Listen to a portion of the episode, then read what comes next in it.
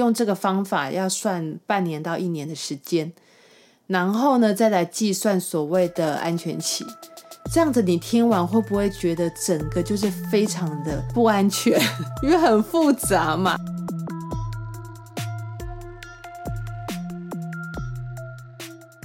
Hello，大家好，欢迎收听《哈斯威特真的发生了》。今天这集我又是在半夜录的了。对，然后我今天这集一样是用上次上一集说的那支麦克风 Sure 的 Beta 二七。我发现它用用我的监听喇叭听的时候，几乎没有什么那种底噪的声音，诶，就是我听不太到。但我如果用手机放的时候会有，而且我觉得蛮明显的。不过也有朋友跟我讲说，其实他们不是很重视音质啦，只要能够听得过去就好了，这样子。对，那大家如果对麦克风的那个音质、收音的状况有什么意见，或者是你有什么感觉，欢迎留言让我知道。好，今天要跟大家聊，嗯，不知道有没有人是看了标题点进来的，我想应该有，安全期跟危险期。就是我我自己也也是算是灵光闪现，想要来聊这些事情。一方面是因为我最近就是在莫名的想了很多那个育儿的事，对，从哪一集开始我好像有说过嘛，就我最近突然有个念头闪过，说如果没有小孩的话，会不会有点遗憾这样子？然后加上之前前几个礼拜不是又做了一个梦嘛。对，然后我就觉得有可能是因为我一直在想这些事情，比较容易想到这一方面的主题这样子。然后另一方面是我发现，其实大部分的人并不知道正确的那个怀孕周数是怎么算的。有很多人好像以为是那个受孕的时间就是第一周，事实上不是。对，然后就发现说，哦，原来就是如果不是相关背景的人，其实对这方面的知识会有蛮多没那么清楚。然后再加上现在网络上的资料很多，嗯，奇怪的骗子很多，该这么说吗？所以有的时候接收到的一些资讯啊，其实并不一定是很正确，但我又觉得这个正确的知识是非常重要的。对，所以今天我就想说，那干脆今天就来整理一些，就是跟女生的身体比较有关的一些知识，然后分享给大家。对，那除了女生的部分，因为女生部分对我来说会更好讲啦，所以我就先讲女生的部分，这样。对，然后其实我有想到说，我之后也想要整理一些跟男生比较有关系的，一样就是想分享一些真的是正确的资讯给大家，这样子。那就先从我呃，今天突然间想到要讲这个主题的时候，我就想到了我的国中的呃健康教育的老师，他就跟我们说，我有点模糊那个意思，不过他的意思大概是说，就是一个比较规矩的女生，就是不要把自己的那个月经的周期，就是不要跟人家讨论这样子的话题，那个意思。对，然后我就是今天。想要录这个主题的时候，我突然想到这一件事情。嗯，那如果就现在的观点来看的话，我反而会想要鼓励现在的人可以去多跟人讨论，多听取一些或者是正确的知识。大家刚刚有听到“叮”一声吗？因为我我的麦克风架弄到我的那个，我在想，不知道这个那个收音会不会收到这么好，连这个声音都收到。我麦克风架刚碰到我的那个琴架。好，那我们就先从生理痛这件事情开始说好了。很多人知道，就是女生在月经来潮的时候会生理痛嘛，俗称的经痛。对，那事实上啊，就是除了经痛是非常显而易见的之外，其实在月经的周期里面有一个时期，就是月经来之前的这个时期，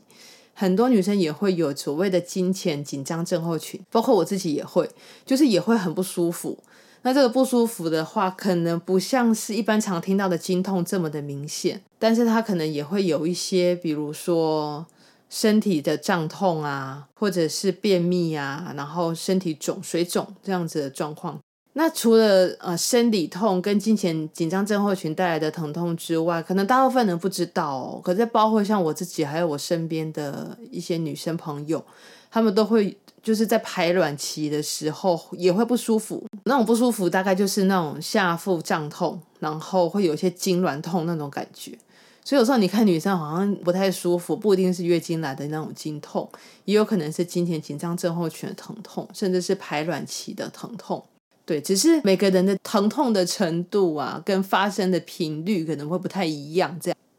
那接下来就讲到所谓的安全期跟危险期。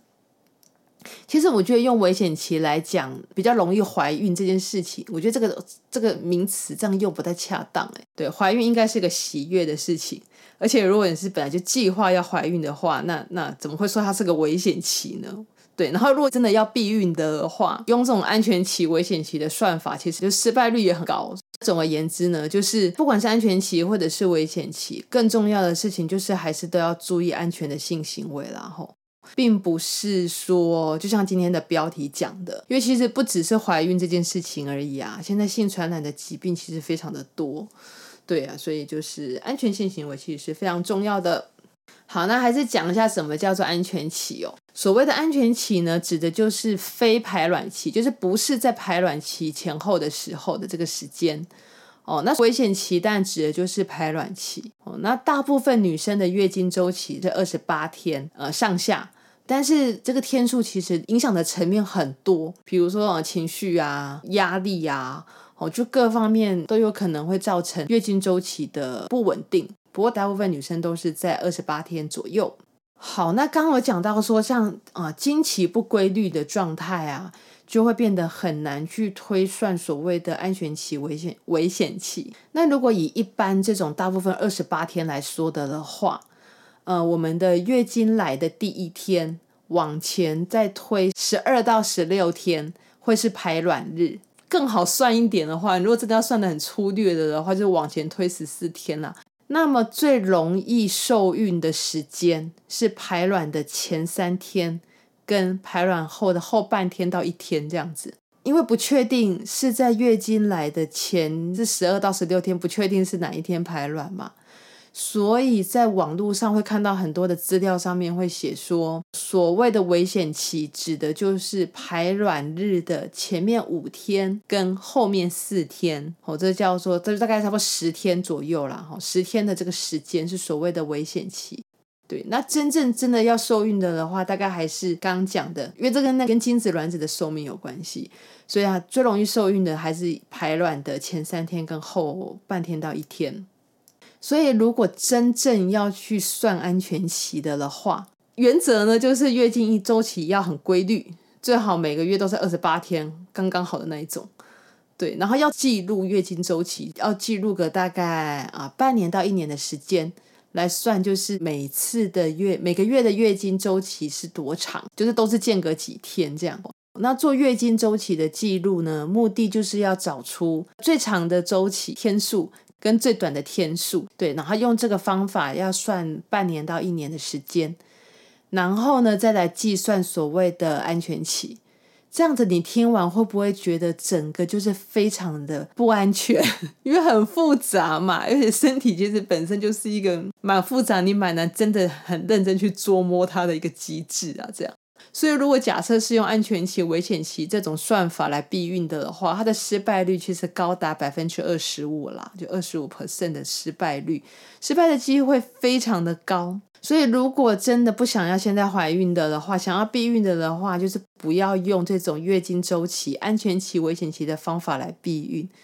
那当然，就是如果说是一个想怀孕的状态的话，那月经周期这个自己比较难控制嘛，我们没办法控制。可是比较重要的是，就是卵子跟精子都要是健康的状态。对，然后我特别提一个，就是比较有可能大家会有的迷思哦。如果说精子要健康的的话，重要的其实并不是说性能力要很好，而是说精子的品质要好。那精子的品质怎样才会好呢？重点就是不要抽烟，不要喝酒，注意健康。所以重点还是在于健康啦，还是在于一个健康的生活。如果是想怀孕的状态的话，就是要确保这种健康生活，然后让自己的卵子或者是精子都是一个健康的状态。好的，那接下来我们讲一下怀孕的周数要怎么算。其实真正医学上面在讲的时候呢，比较客观点的说法是要讲怀孕几周，我要用周数来算。其实怀孕周数，我指的所谓的第一周是指上次月经来的第一天，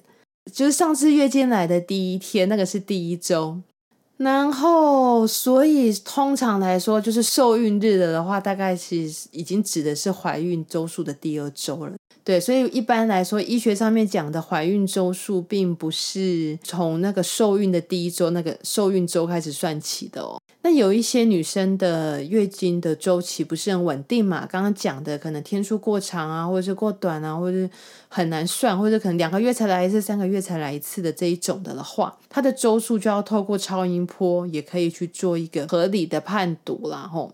那就最后附带提一下，有些人会在就是要确定自己有没有怀孕的时候，会使用验孕棒嘛，吼。对，那验孕棒的原理啊，是因为怀孕之后，呃，在尿液当中的人类绒毛性激素会增加，这样子。那这个激素的分泌啊，通常是在受孕之后的七到十四天，尤其是差不多十四天的时候，才会有足够被验到的浓度。所以一般来说，如果说验到有怀孕的的话，大概都已经是在受孕之后的两周左右了，这样子。所以如果太早验了的话，有的时候是会验不出来的。哦，嗯，有可能是因为那个激素的浓度还不够多哦，所以没有被验出来。嗯，这个知识也是让大家知道一下。今天这集我们就大概讲到这边，之后大家如果有想要听什么相关的健康方面的主题，也可以留言让我知道。